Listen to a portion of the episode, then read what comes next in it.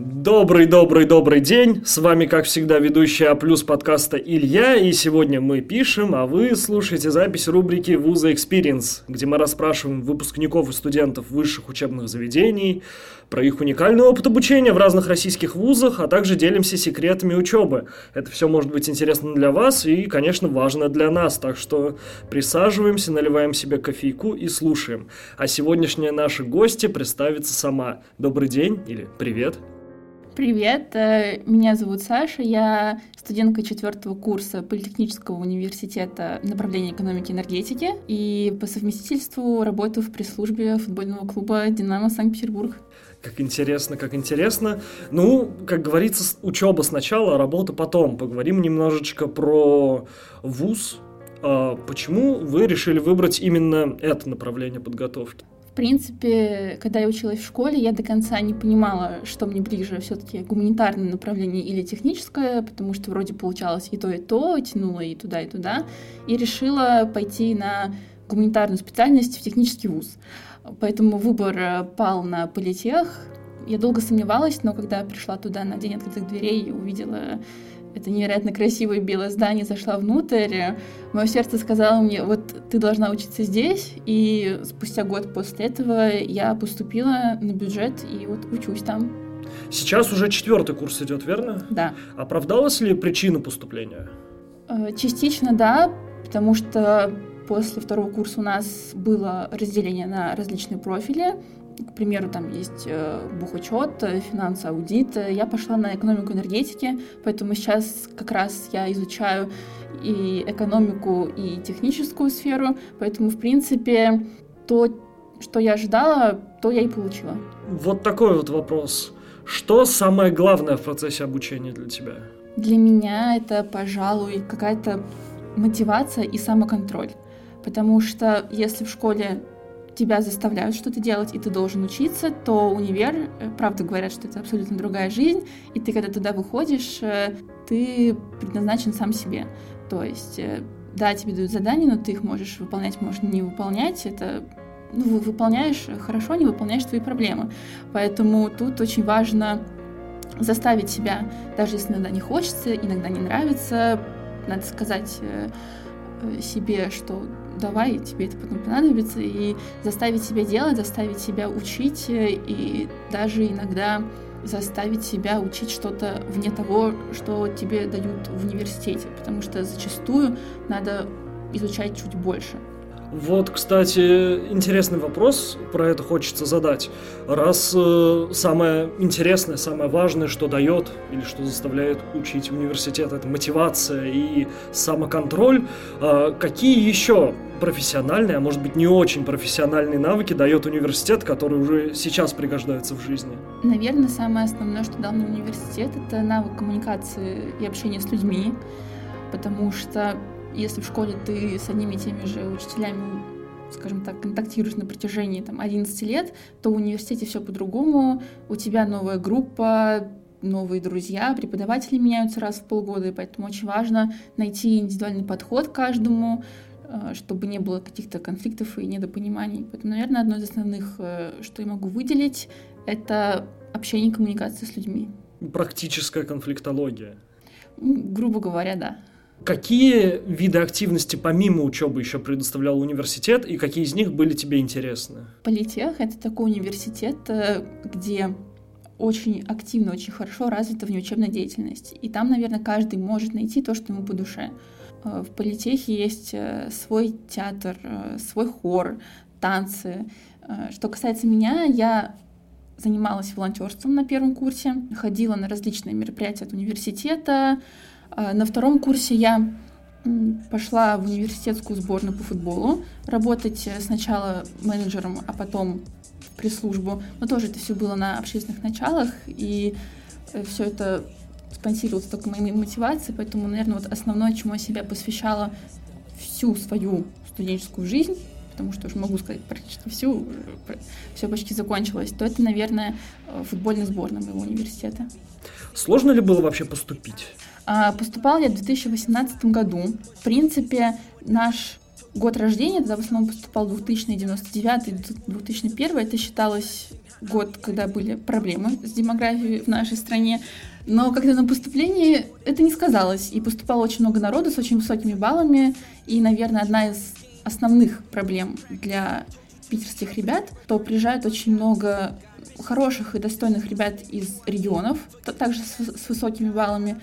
И нам поступать э, достаточно трудно.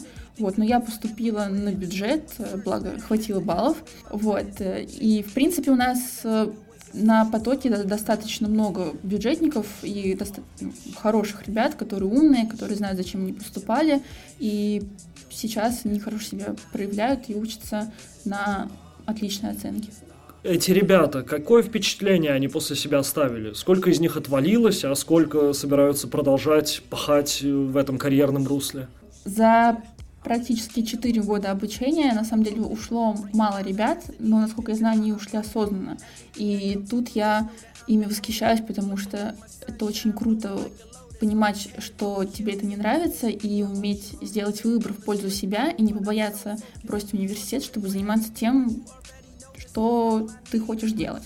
Эти ребята, они на втором курсе отчислились. Сейчас одна девочка, знаю, преподает английский, вторая занимается макияжем, им это нравится, и они развиваются. Это очень круто, что они так сделали. А, что касается, в принципе, моих одногруппников и моих сокурсников, э, у нас вообще прекрасная комьюнити, мы все друг другу помогаем, друг с другом общаемся. Поэтому, что касается людей в университете, вот их я буду вспоминать после окончания еще очень-очень долго. Что ты можешь сказать в этом контексте про преподавателей? Такой же ли у тебя к ним сохранилось отношение?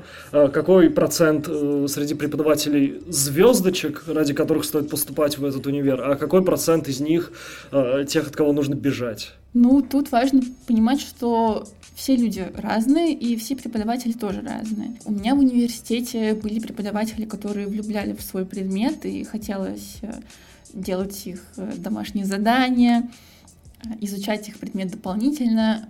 Были такие люди, которые как-то с самого начала не располагали к себе, но потом в процессе общения с ними ты понимал, что это хороший человек, но достаточно строгий преподаватель, и надо играть по их правилам. В принципе, вот за все прошедшее время обучения было достаточно много у меня преподавателей, наверное, 15-20 человек, и нет ни одного такого, кто оставил бы исключительно негативные эмоции. Все были хорошие, кто-то в большей степени, кто-то в меньшей, но, в принципе, преподавательский состав был чудесный. А как у вас сейчас со стипендиями? Какие стипендии, в принципе, можно получать? Какой есть потенциальный максимум? Какие-нибудь повышки, социальные стипендии? Сколько рублей это будет составлять? Да, у нас есть самая обычная стипендия. Она составляет 2200 рублей. Но если ты состоишь в профсоюзе, то минус вычет, и того ты получаешь 2134 рубля. Есть повышенные стипендии за отличную учебу. Это 3300. Вот я сейчас получаю 3300 рублей. Но когда я поступала, кстати, в 2018 году, моя повышенная стипендия составляла 4400. Поэтому, к сожалению, студентов э, кризис тоже не обошел стороной. Также есть повышенные государственные академические стипендии. Это стипендии за спортивные достижения, за научные, за социальные какие-то. Я получала спортивную стипендию, она составляла 10 тысяч рублей неплохо с одной стороны, с другой стороны. А как, а как кушать? Занимался ли ты какими-то подработками во время учебы? И насколько были погружены в работу твои одногруппники? В основном мои одногруппники все начали работать только на третьем или четвертом курсе, потому что до этого расписание не позволяло. У нас э, были достаточно нагруженные дни. Мы проводили в университете 6 дней в неделю с 10-12 утра и до самого вечера, поэтому было тяжело что-либо найти. Плюс э, на втором курсе начался ковид, который тоже очень сильно все нам загубил, скажу так. Вот, что касается меня, я работала летом 2019 года, то есть было между первым и вторым курсом. Работала я в сувенирной лавки на Невском проспекте, сейчас она уже, к сожалению, закрылась. Вот, но тогда еще в Петербурге было достаточно много иностранцев, мы там продавали матрешки, янтарь, яйца Фаберже, было много китайского контингента, и я даже выучила немножко китайский язык благодаря летней работе там. Вот, но нигде, кроме этого, я не работала, потому что, как я уже сказала на втором курсе, у меня начался мой футбол, и уже было не до работы. Поэтому стипендия спортивная, в принципе, она выручала. Так, ну еще чуть-чуть про университет, буквально парочка вопросов. А, наверное, ты знакома не только с людьми из политеха, но и, наверное, с э, другими людьми, изучающими твою специальность в других университетах, может быть. А, ты заметила какую-то разницу принципиальную в отношении обучения по твоему направлению подготовки в, скажем, экономических вузах, в классических и в политехе? Есть какие-то, э, какая-то разница в обучении между твоим вузом и другими? Разница, конечно, есть. Я общалась э, с моей подругой, которая поступила на экономику в экономический университет. Что касается политех, у нас э, уже начиная с начальных курсов была больше углубленность что-то техническое. Мы изучали физику, химию. У нас было таких достаточно много более-менее профильных предметов, в то время как в обычных вузах там это в основном финансы, кредиты, то есть там прям больше экономика, а нас все-таки вставляли как бы совмещать экономику и техническое направление. Угу. А чему вообще учат на твоей специальности? Какие предметы там такие самые основные? Например, есть такие предметы, как планирование на предприятиях энергетики, технико-экономическое планирование развития энергосистем, анализ инвестиционных проектов в энергетике. Также у нас был такой предмет, скажем так, общий, это финансовый анализ и сметное дело. То есть, в принципе, как много технических предметов, так и более экономических. Но видно, что очень много предметов связано с энергетикой. А можно ли с таким дипломом идти работать в какую-то общую экономику, там, скажем, в банк куда-нибудь? В принципе, да, потому что по итогу, когда мы выпустимся, у нас будет общий диплом, что мы экономисты, но будет волшебный вкладыш, на котором будет написано, что мы учились два года на направлении экономики энергетики, и, в принципе, это будет нашим преимуществом даже, возможно, э, при устраивании на работу как и в обычную компанию, так и там, в компанию, допустим, там, Газпром, грубо говоря, потому что понятно, что мы изучали достаточно сложные дисциплины, и с чем-то более простым мы также сможем справиться. Угу. Ты сейчас называла основные предметы. А можешь назвать э, одного, двух или сколько угодно человек, преподавателей, ради которых стоит поступать в твой вуз? А, если говорить про первые два года, когда у нас были общие дисциплины, я бы выделила, наверное, нашего преподавателя по маркетингу. Это чудесная женщина, которая постоянно с нами как-то коммуницировала на парах, проводила игры, мы разрабатывали свои проекты. И, в принципе, на том предмете было все то, что я хотела, мы наши знания применяли вот прям на практике. Потому что это всяко интереснее, нежели чем когда ты сидишь, просто что-то слушаешь и решаешь задачи. Также руководительница нашего направления вот, экономики энергетики, по совместительству мой научник, это Бугаева Татьяна Михайловна, я обязательно это скину, сейчас ей передаю привет. Замечательная женщина, которая очень интересно объясняла все свои предметы, всячески нам помогала, если мы что-то не понимали, она нам это все объясняла. То есть, в принципе, не знаю, много преподавателей хороших, которые не только про то, чтобы чему-то научить, а про то, чтобы стать э, ближе к себе как к человеку и попытаться сделать так, чтобы и предмет для тебя был интересен, и чтобы он тебе в голове, в принципе, остался. И сейчас я забегу вперед и задам вопрос, который я обычно задаю в самом конце. Кому ты можешь посоветовать поступать в политех на экономические специальности?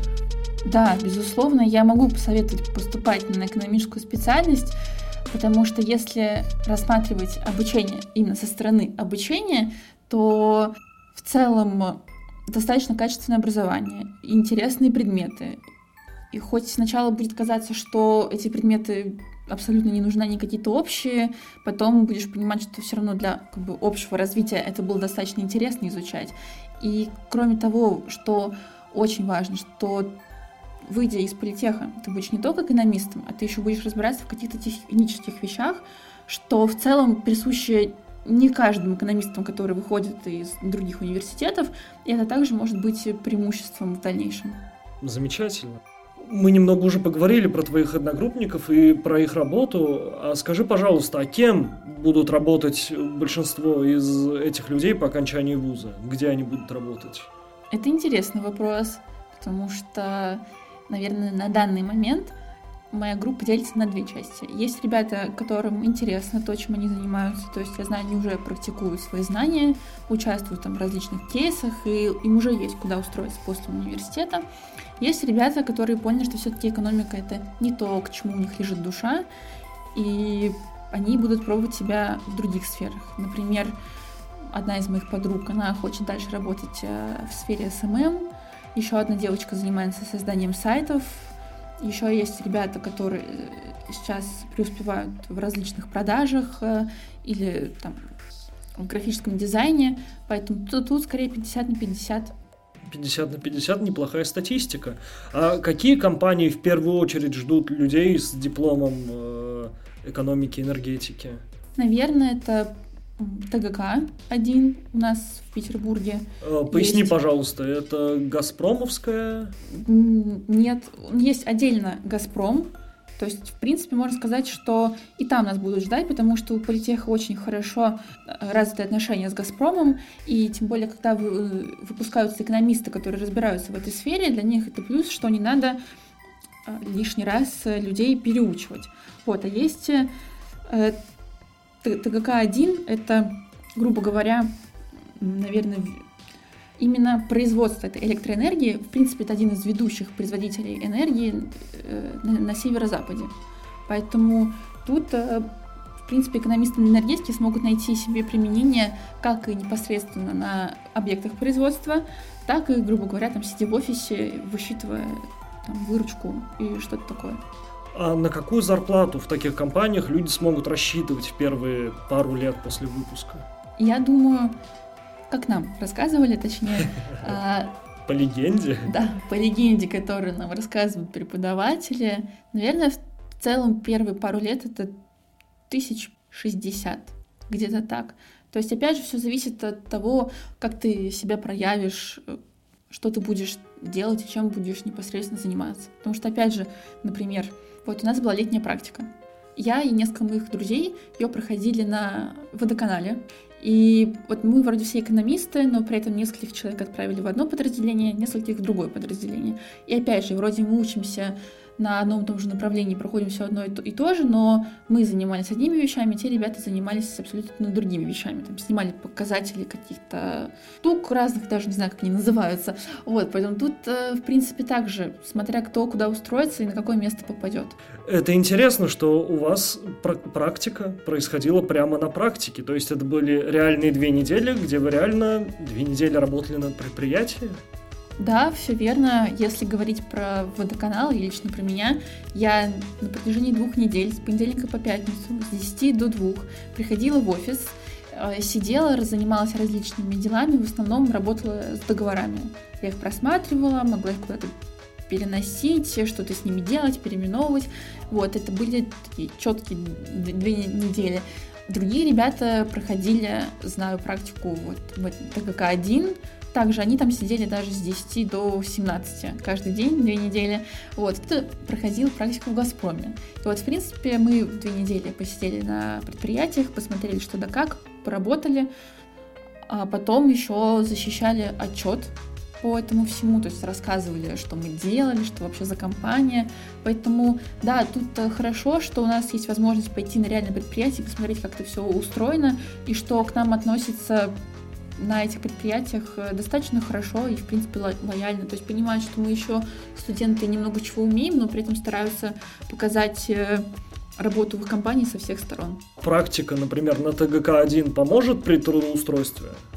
Да, потому что если ты себя хорошо зарекомендовал и также у них пройдешь преддипломную практику, она нам предстоит в апреле, то вполне тебя могут взять и туда работать в дальнейшем. Это круто. Я вспоминаю свою 45-минутную практику год назад. Просто небо и земля. А, еще такой вопросик. Как сейчас у вас проходит обучение на удаленке? Проходит ли оно вообще?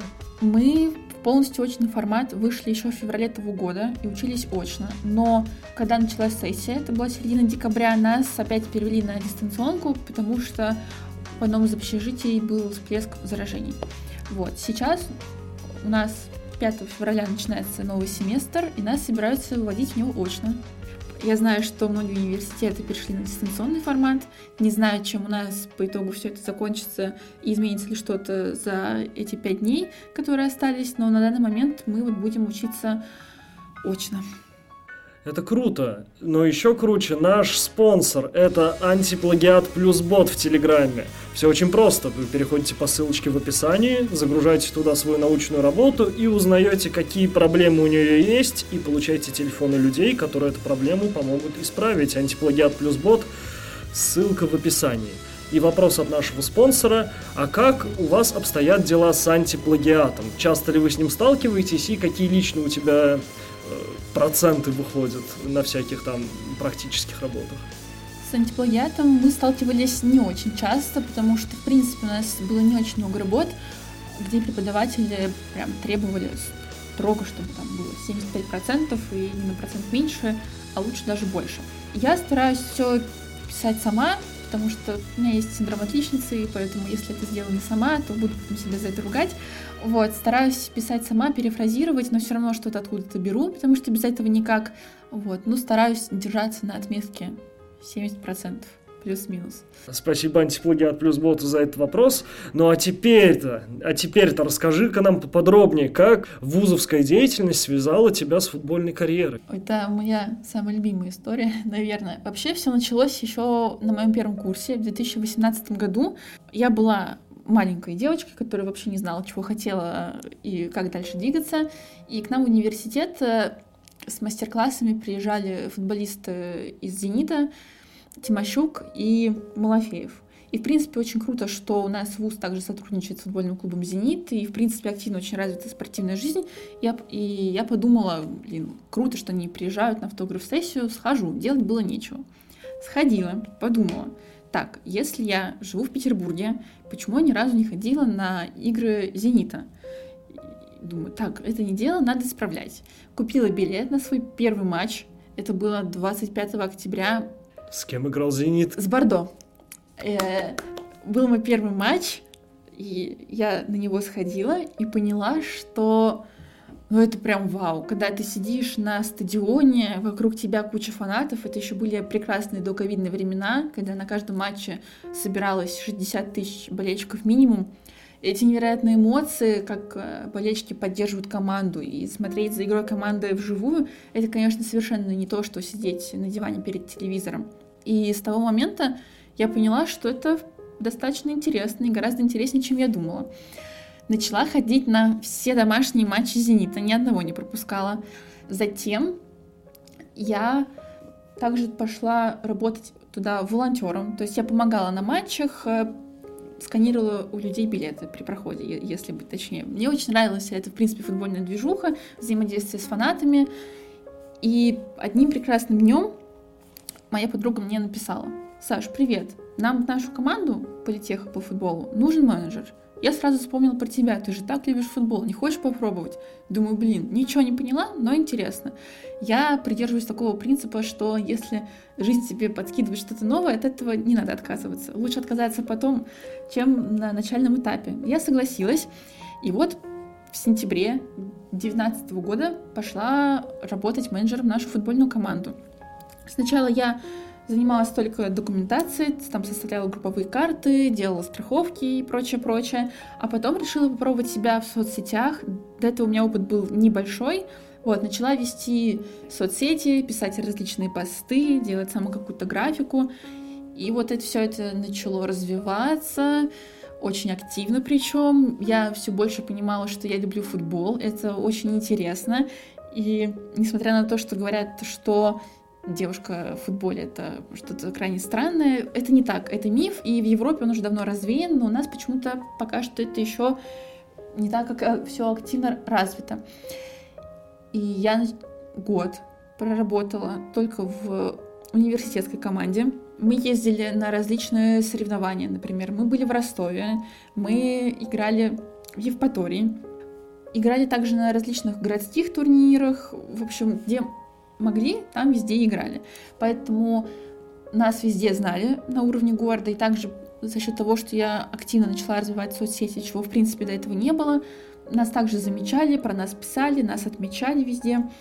И вот спустя год работы в университетской команде, когда моя душа поняла, что надо что-то большее, меня пригласили на работу в футбольный клуб «Динамо» Санкт-Петербург. На тот момент, это был январь 2021 года, мы еще были любительской командой и выступали на уровне города, но с июля мы стали профессиональной командой и сейчас выступаем во втором дивизионе. Поэтому, грубо говоря, благодаря университетской команде я прошла путь от э, такого чайника до работника пресс-службы профессиональной футбольной команды. Это просто удивительная история, потому что ты одна из немногих, может быть, одна из единиц, кого я знаю, кому студенческое движение помогло не просто в трудоустройстве, а может быть даже в поиске себя.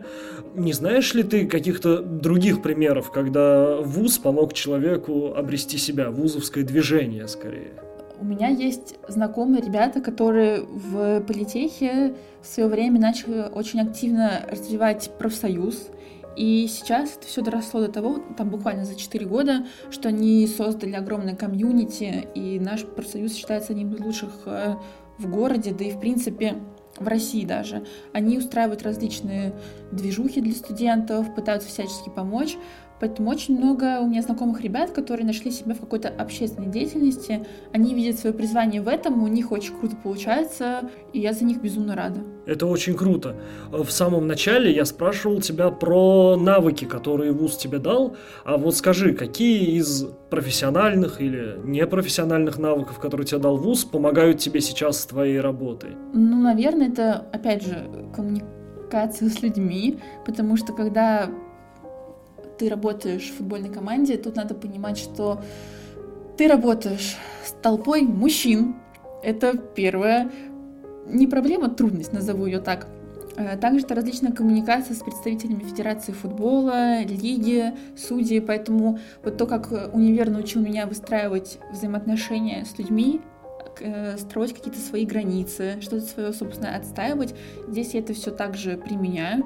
Но, наверное, вот основное, вот все эти навыки, которые я набрала за годы работы в футбольной команде, сейчас э, все это очень активно мною применяется. Возможно, было бы э, развито мною больше навыков именно от учебной деятельности, но, к сожалению, можно сказать, половину своего учебного времени мы просидели дома э, в дистанции, и тут, в принципе, было тяжело что-либо отсюда вытащить, только, не знаю, какую-то самодисциплину, самоконтроль. Угу. Близимся к завершению. Один китайский философ однажды сказал глубокую поговорку. Если ты не из тех и не из тех, выбирай политех. Как ты думаешь, есть ли в этой поговорке какой-то смысл и правдива ли она на самом деле? Ну, если честно, эту великую поговорку я слышу первый раз. Как я ее понимаю, наверное, я с ней соглашусь, потому что если ты не тех и не из тех, то можно поступить э, в политех, и ты станешь и тем, и тем, и еще обретешь 10 э, тех, скажем так. Потому что политех — это вуз, где ты можешь найти себя и заниматься несколькими делами одновременно, потому что у меня есть ребята, которые учатся там, например, на строителей, на физиков, но при этом они также работают тут отрядах от политеха, играют за там, сборную по хоккею, по волейболу, да и по футболу даже. Поэтому, если ты не знаешь, чего ты хочешь, так вот конкретно, то можно поступать в политех, и там ты точно поймешь, чего ты хочешь, и, скажем так, э, с пустой головой оттуда ты не выйдешь, это сто процентов. А что будет дальше?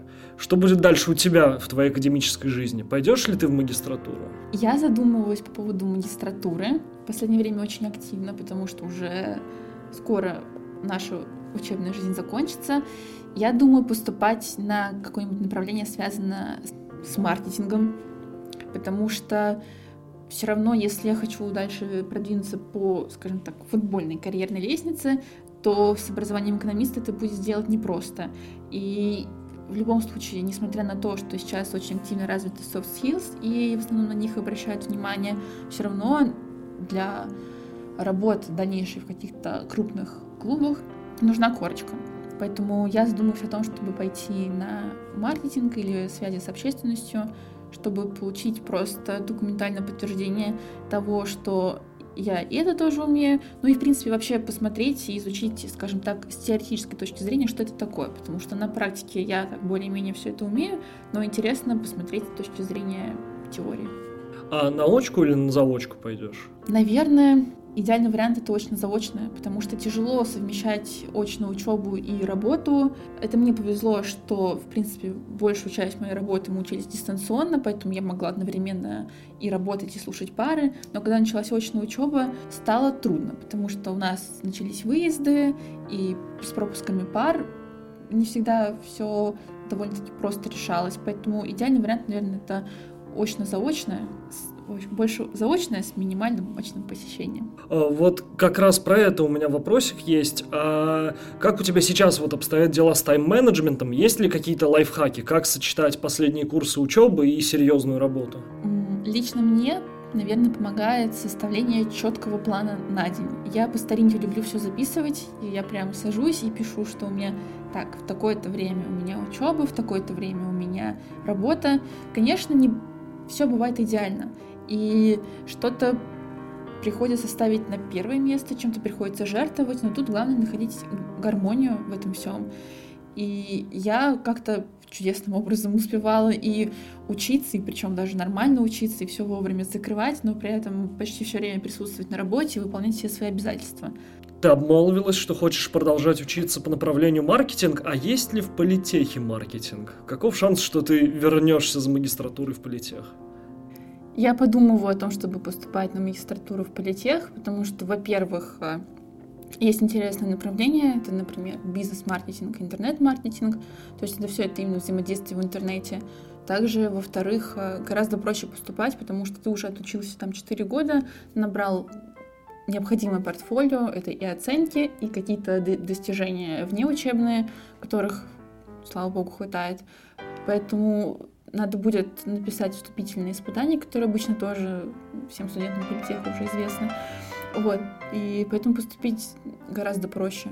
Есть ли среди твоих э, футболистов, с которыми ты работаешь, э, другие студенты или выпускники политех? Есть ли у вас какие-то общие темы для разговора? Ну, если брать мою университетскую команду, там, естественно, все из политеха, с ними всегда есть о чем поговорить. А что касается Динамо, Раньше играла пару человек, с которыми мы вместе учились, зачастую пересекались. Всегда сближает э, общая тема, это тема универа, что хорошо, что плохо. Как твои преподаватели, родители, близкие, ну и вообще все общество относится к тому, где ты работаешь? Сначала довольно-таки скептически, потому что я всю жизнь была далека от футбола, занималась вообще бальными танцами, была такая девочка-девочка, а тут такая, скажем, частично мужская профессия. Сначала не понимали, что это, зачем это, но когда стало получаться, и когда я начала в этом развиваться, они увидели, что мне получается, и поняли, что это круто, и что дальше можно в этом успешно продвинуться. Подруги просто завидуют, что я работаю в окружении таких прекрасных молодых людей. Вот, а преподаватели, кто-то понимает прекрасно, что все равно мы в таком возрасте уже должны работать, и кто где работает, это как бы их особо не касается. Главное, чтобы мы все работы, грубо говоря, вовремя сдавали. Кто-то совсем этого не понимает и пытается как-то насолить, чтобы ты больше времени уделял учебе, нежели чем работе. Но если брать в целом, то все относятся достаточно хорошо и всячески поддерживают, помогают. И без этой помощи, наверное, я бы не справилась. Ну и последний вопросик. А что ты можешь посоветовать людям, которые вот только-только выбирают вуз, выбирают предметы для ЕГЭ, куда им поступить? Вот что бы ты им могла посоветовать? Несмотря на все реалии современного мира и что не всегда все складывается так, как ты хочешь.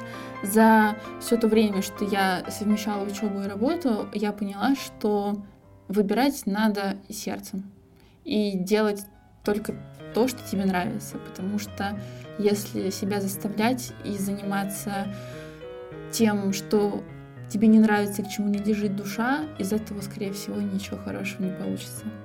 Потому что я нашла то дело, которое мне безумно нравится, и, и я себя в этом вижу, я в этом раскрываюсь, и я счастлива. И хочется, чтобы было больше счастливых людей. Которые вспоминали бы учебу в университете как исключительно что-то очень приятное и теплое. Поэтому пусть слушают только себя и делают то, что им хочется. Мне аж захотелось поступить заново. Очень проникновенная речь, видна профессиональная рука пиар-менеджера. Большое спасибо за участие в нашем подкасте. Мы, Вам спасибо. Мы ждем тебя снова, и мы предупреждаем наших уважаемых зрителей о том, что они тоже могут быть приглашены для записи нашего подкаста. Для этого нужно прочекать ссылочки в описании. А на этом все, до скорого.